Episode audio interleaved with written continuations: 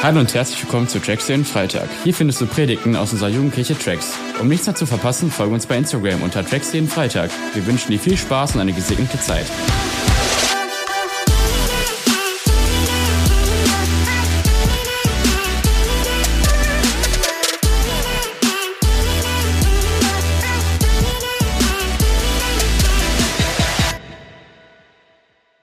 Möchte, dass ihr bitte jetzt der folgenden Person, also diese Person ist eine sehr coole Person und diese Person predigt auch super selten, aber sie predigt heute wieder und das ist richtig, richtig geil. Und ihr dürft gerne einen riesigen Applaus geben, damit sie sich so richtig wohlfühlt und so richtig Bock hat zu preachen für euch. Einen großen Applaus für Anna Lampert.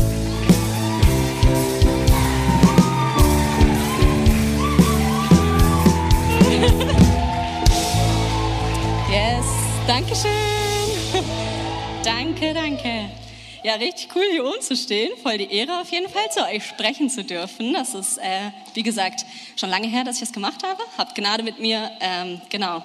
So, auf jeden Fall, ich finde es wirklich voll die Ehre, dass ich heute Abend hier sprechen darf, weil das ist ein Thema, was mir sehr auf dem Herzen liegt. Und deswegen bete ich nochmal mit uns, dass wir wirklich äh, fokussiert sind und vor allem, dass Gott redet, weil ich glaube, das ist das Wichtigste.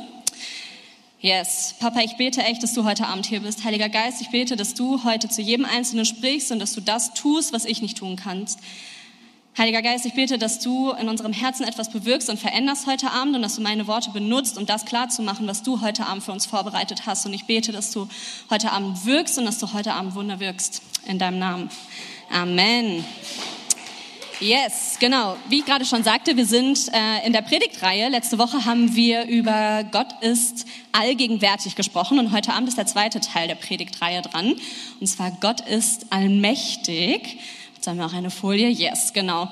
Und ich finde es richtig cool. Letzte Woche war ich hier in Oberbarm in Solingen, äh, genau ging es auch auf jeden Fall ab, habe ich gehört. Aber in äh, Oberbarm hat Dominik gesprochen und es ging darum, dass Gott allgegenwärtig ist. Es ist ähm, er hat darüber gesprochen, dass der Heilige Geist da ist, dass der Heilige Geist ähm, in uns ist, dass Gott nicht nur mit uns ist, sondern dass er in uns ist und dass Gott da ist, egal wie es gerade bei uns ist, egal was gerade läuft, egal ob es gerade bergauf, bergab geht, was auch immer bei dir gerade los ist. Ähm, er hat darüber gesprochen, dass Gott immer da ist. Und heute soll es darum gehen, dass Gott allmächtig ist. Mm, ich weiß ehrlich gesagt nicht, was Gottes allmächtig in dir auslöst. Ich bin ganz ehrlich, äh, in mir löst es relativ positive Dinge aus. Ich glaube, dass äh, Gottes allmächtig, dieser Satz, kann Dinge in dir auslösen wie, boah, voll gut, Gott ist allmächtig, ich muss es nicht tun, Gott wird es tun. Gott ist allmächtig, das heißt, er kann Dinge tun, die ich nicht tun kann. Und er ist mächtig, er ist in Kontrolle. Aber ich glaube, hier sind auch Personen, wo vielleicht dieser Satz, Gott ist allmächtig, Dinge auslösen kann, wie, er ist mächtiger als ich, vielleicht tut er Dinge, die ich eigentlich gar nicht möchte oder vielleicht löst es irgendwas in dir aus, wo du denkst, was heißt das überhaupt und was heißt Gott ist allmächtig, wie handelt er überhaupt, wenn er allmächtig ist. Und wir möchten heute Abend einfach kurz darüber sprechen, ähm, wie Gott handelt, wer Gott ist und warum er allmächtig ist und was das bedeutet. Und wir wollen gleich in eine Geschichte aus der Bibel gehen, die das, finde ich, äh, richtig gut deutlich macht. Denn ähm, ich glaube, diese Geschichte hat einiges für uns äh, vorbereitet, wo wir heute Abend viel mitnehmen können. Und zwar äh, lesen wir einmal in Lukas 8 ab Vers 40. Genau. Ich lese ab Vers 40, ist ein kleines Stück, aber seid aufmerksam. Und zwar steht dort, als Jesus zur anderen Seite des, äh, des Sees zurückkehrte, sie befinden sich dort am See Genezareth, mh, empfing ihn dort eine große Menschenmenge. Sie hatten alle ungeduldig auf ihn gewartet. Da kam ein Mann namens Jairus, ein Vorsteher der jüdischen Gemeinde, warf sich Jesus zu Füßen und flehte ihn an, in sein Haus zu kommen. Denn sein einziges Kind, ein etwa zwölfjähriges Mädchen, lag im Sterben. Jesus ging mit. Unterwegs wurde er beinahe erdrückt, weil so viele Menschen um ihn, um ihn drängten. Unter den Leuten war auch eine Frau, die seit zwölf Jahren an starken Blutungen litt. Niemand hatte ihr helfen können, obwohl sie schon vielen Ärzten, von vielen Ärzten behandelt worden war und dafür ihr ganzes Geld ausgegeben hatte. Diese Frau zwängte sich durch die vielen Menschen hindurch und berührte heimlich von hinten ein Stück seines Gewandes. Im selben Augenblick hörten die Blutungen auf. Wer hat mich angefasst? fragte Jesus. Aber niemand wollte es gewesen sein und Petrus meinte, Herr, die Leute drücken und bedrängen dich von allen Seiten und da fragst du, wer dich angefasst hat? Jesus erwiderte, jemand hat mich ganz bewusst berührt. Ich habe gespürt, wie heilende Kraft von mir ausgegangen ist. Als die Frau erkannte, dass Jesus alles bemerkt hatte, kam sie zitternd zu ihm und fiel vor ihm nieder. Vor allen Leuten erzählte sie, weshalb sie ihn berührt hatte und wie sie sofort gesund geworden war. Meine Tochter, sagte Jesus zu ihr, dein Glaube hat dich geheilt. Geh in Frieden. Noch während er mit der Frau redete, kam jemand aus dem Haus von Jairus gelaufen. Deine Tochter ist gestorben. Bemühe den Lehrer nicht mehr. Ich weiß nicht, ob du die Geschichte kennst, aber ich finde, ich will da einfach mal kurz aus Jairus Sicht reingehen.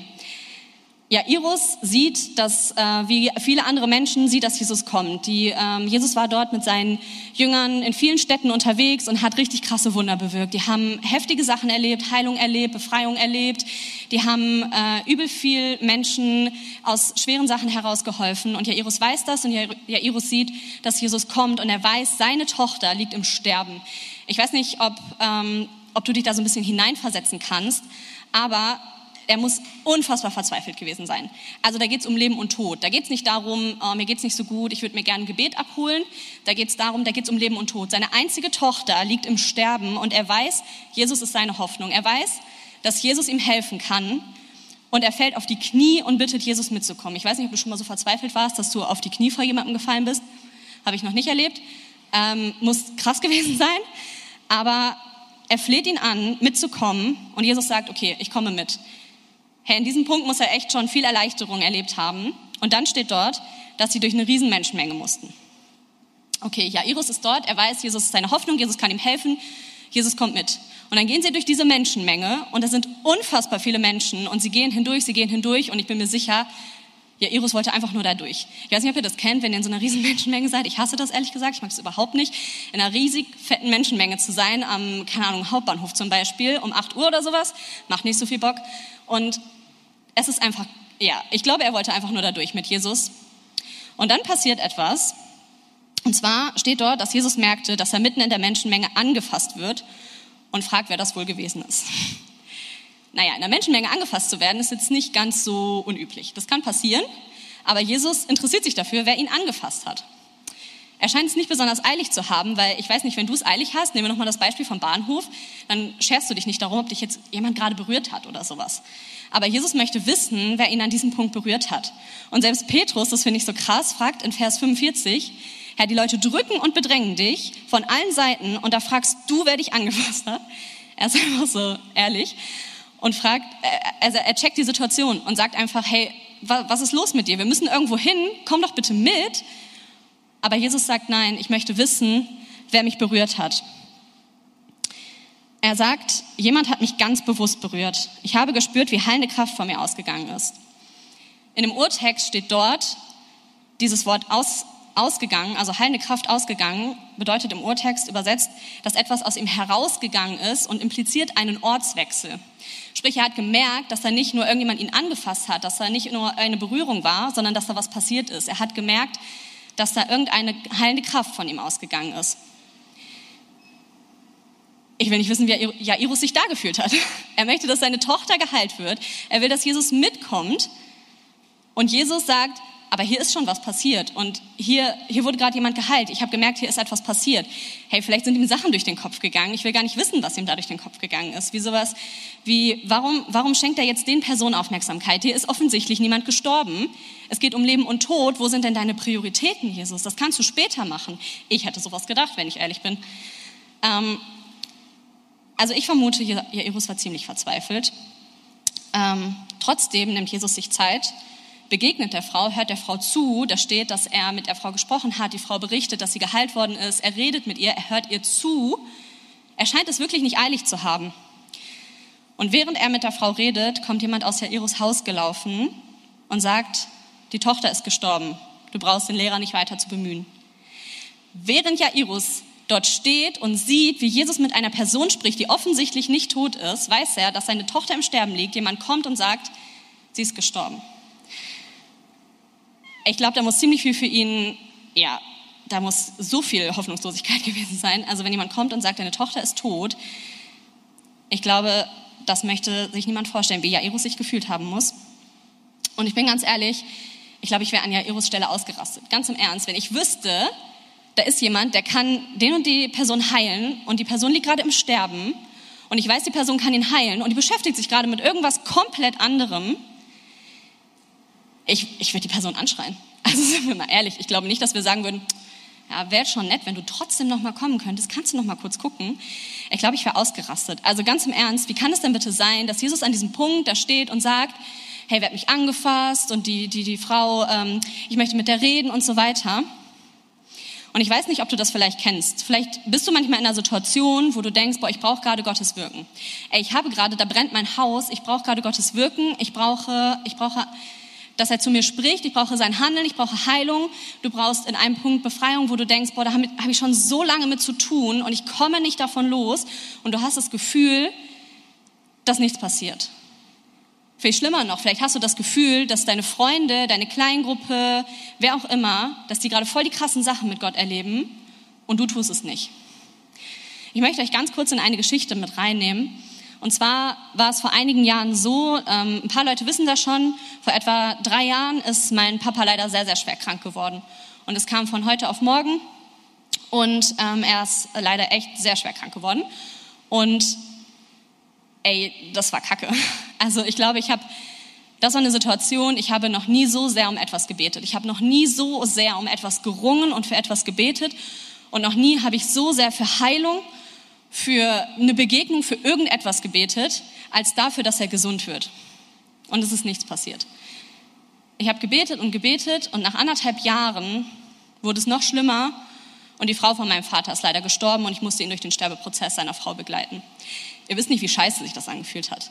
Ganz im Ernst. Ich habe gebetet, ich habe gebetet und ich wusste, Gott ist da und ich wusste, ne, Gott wirkt, Gott kann handeln und ich habe es bei vielen anderen Menschen gesehen. Aber in dem Moment ist, ist es nichts passiert. Es ist einfach nichts passiert. Ich weiß nicht, ob es euch auch so geht, ob ihr gerade solche Fragen habt, ob ihr solche Fragen generell schon mal hattet. Aber ich möchte einmal auf die Reaktion von Jesus eingehen. Die Geschichte geht noch weiter. Und wir lesen einmal ab Lukas 8, Vers 50. Es steht dort, Jesus hörte das und sagte zu dem Vater, verzweifel nicht, vertrau mir einfach und deine Tochter wird gerettet. Als sie das Haus erreichten, erlaubte er nur Petrus, Johannes, Jakobus und den Eltern des Mädchens mit hineinzugehen. Alle klagten und weinten um die Tote, aber Jesus sagte, hört auf zu weinen. Das Kind ist nicht tot, es schläft nur. Da lachten sie ihn aus, denn jeder wusste, dass es gestorben war. Dann fasste er das Mädchen bei der Hand und rief, Kind, steh auf. Da wurde sie wieder lebendig. Sie stand sofort auf und Jesus ließ ihnen etwas zu essen bringen. Die Eltern konnten es kaum fassen, was sie erlebt hatten. Hey, wie crazy ist das? Können wir noch einmal kurz darauf eingehen? Ja, Iris kommt in der Situation dahin, dass er weiß, seine Tochter ist tot. Jesus geht trotzdem nochmal mit ihm da rein und sie ist tot. In der Bibel steht, sie ist gestorben. Jesus geht hin und sagt, seine Worte sind, verzweifle nicht, vertraue mir. Ich bin ganz ehrlich, ich gehe noch mal kurz in meine Geschichte rein. Ich habe Gott irgendwann nicht mehr vertraut. Ich habe so hart gezweifelt. Ich bin verzweifelt. Und ich glaube, Jairus ging es genauso. Wenn, wenn die Person tot ist und Jesus sagt, seine Worte sind, verzweifle nicht, vertraue mir, ich glaube, es ist ziemlich schwierig. Ich glaube nicht, dass er gesagt hat, okay, alles klar, dann mache ich das. Ich glaube, dass es unfassbar schwierig war, ich war in der Situation mit meinem Vater, war ich unfassbar verzweifelt. Ich wusste nicht mehr weiter. Es haben so viele Menschen gebetet, meine Familie hat gebetet, Kleingruppen haben gebetet und ich habe ehrlich gesagt nicht mehr so viel Hoffnung gehabt. Vor einigen Monaten kam von dem Pflegeheim, wo mein Vater jetzt lebt, eine Nachricht. In dem Pflegeheim ist eine ähm, Pflegefachkraft, die Christ ist und äh, sie schrieb uns eine Nachricht, dass mein Papa sich Anfang des Jahres bekehrt hat. Mein Vater war vorher so weit von Jesus weg, das kann ich euch gar nicht sagen. Sein ganzes Leben war davon gezeichnet, dass er nicht bei Jesus war. Und dann kriege ich Anfang des Jahres die Nachricht, dass er bei Jesus ist. Gott hat nicht seinen, seinen Schmerz geheilt, er hat nicht seine Krankheit geheilt, aber er hat ihn ein neues Leben gegeben. Und ich kann euch nicht sagen, wie crazy das war. Das war, ich habe es nicht erwartet, ich habe mich fast geschämt, weil ich so hoffnungslos und so verzweifelt war. Und dann kommt diese Nachricht und ich weiß, ey, das war ich habe mich fast geschämt dafür, dass ich Gott nicht vertraut habe. Und hey, Gott hat meinem Vater einfach neues Leben gegeben. Ich weiß, dass ich in Ewigkeit mit ihm sein werde. Ich weiß, dass hier auf dieser Welt, wir haben auf Vorbreak so viel über Ewigkeit gesprochen, dass nicht alles okay sein wird. Er wird nicht jeden Schmerz, Schmerz nehmen. Er wird nicht äh, vielleicht jede Krankheit heilen. Ich weiß es nicht. Wir sind nicht allwissend. Da werden wir nächste Woche drüber sprechen, über das Thema. Was ich weiß, ist, dass Gott etwas verändern wird und dass Gott neues Leben schenken wird und dass Gott allmächtig ist in jeder Situation. Mm, ich möchte dir heute Abend zwei Punkte mitgeben. Wenn du irgendwas aus dieser Predigt mitnimmst, nimm diese zwei Punkte mit. Ich möchte dir heute Abend sagen, hör nicht auf zu glauben. Egal wo du stehst, ey, ich war so verzweifelt, ich war so ohne Vertrauen in Gott und ich möchte dir heute Abend sagen, hör nicht auf zu glauben. Hör nicht auf zu glauben, Gott ist in Kontrolle. Ich möchte euch kurz sagen, hey, wenn Gott allmächtig ist, dann kann er alles tun. Wenn er meinen Vater neues Leben gegeben hat, wenn mein Vater zu Jesus gekommen ist, dann möchte ich dir sagen, ich glaube, dass Gott alles in deinem Leben tun kann. Ich glaube, dass Gott allmächtig ist und dass er ähm, noch viel mehr vorbereitet hat, als du dir jemals vorstellen könntest. Wir lesen kurz ein paar Verse, die stehen nicht auf den Folien. Ich möchte einfach kurz mit euch da reingehen. In Epheser 3, Vers 20 steht, Gott aber kann viel mehr tun, als wir jemals von ihm erbitten oder auch nur vorstellen können. So groß ist seine Kraft, die in uns wirkt. Epheser 1, Vers 19. Ihr sollt erfahren, in welcher in welch unermesslich großen Kraft Kraft Gott in uns, den Glaubenden, wirkt, ist es doch dieselbe gewaltige Kraft, mit der, uns am, mit der er am Werk war, als er Christus von den Toten auferweckte und ihm den himmlischen, in der himmlischen Welt den Ehrenplatz an seiner rechten Seite gab. Mit ihr hat Gott ihn zum Herrscher eingesetzt über alle Mächte und Gewalten, über alle Kräfte und Herrschaften, ja über alles, was Rang und Namen hat, in dieser und in der zukünftigen Welt. Philippa 2, Vers 9. Darum hat Gott ihn, Jesus, erhöht und ihm den Namen gegeben, der über allen Namen steht. Vor Jesus müssen einmal alle auf die Knie fallen, alle im Himmel, auf der Erde und im Totenreich.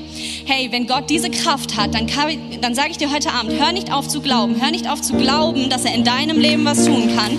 Hör nicht auf zu glauben, dass in deinem Leben das passieren kann, wofür du seit vielleicht schon Jahren beten wirst. Hör nicht auf zu glauben heute Abend. Und der zweite Punkt ist, gib, lass dir neue Perspektive geben. Ich glaube, dass wir einfach nur das sehen, was vor Augen ist. Wir sehen so viel, so viel weniger als, von, als das, was Gott sehen kann. Gott hat eine andere Prioritätensetzung. Er hat andere, ein anderes Zeitmanagement, als du es vielleicht hast. Er sieht so viel mehr als du. Lass dir von ihm eine neue Perspektive für das geben, wo, wofür du so lange betest. Ich möchte sagen, Gott ist in Kontrolle und er ist da. Er ist da und er sagt dir heute Abend, vertrau mir und verzweifle nicht, denn ich bin da und ich gebe dir neue Perspektive. Hey, ihr könnt schon mal aufstehen mit mir zusammen. Stellt euch gerne hin. Ähm, wir möchten gleich nochmal in die Lobpreiszeit gehen und ich möchte dir heute Abend sagen, mach das fest. Wenn du eine Situation vor Augen hast, wo du gerade verzweifelt bist, wo du kein Vertrauen hast und wo du auch ehrlich sagst, ey, ich habe da keinen Glauben für. Das ist zu groß, das ist zu klein, zu keine Ahnung, was auch immer. Ich möchte dir heute Abend sagen, Gott ist in Kontrolle. Gott ist in Kontrolle und er wird das tun. Er wird etwas tun in deinem Leben und er wird, er wird handeln. Gott ist allmächtig.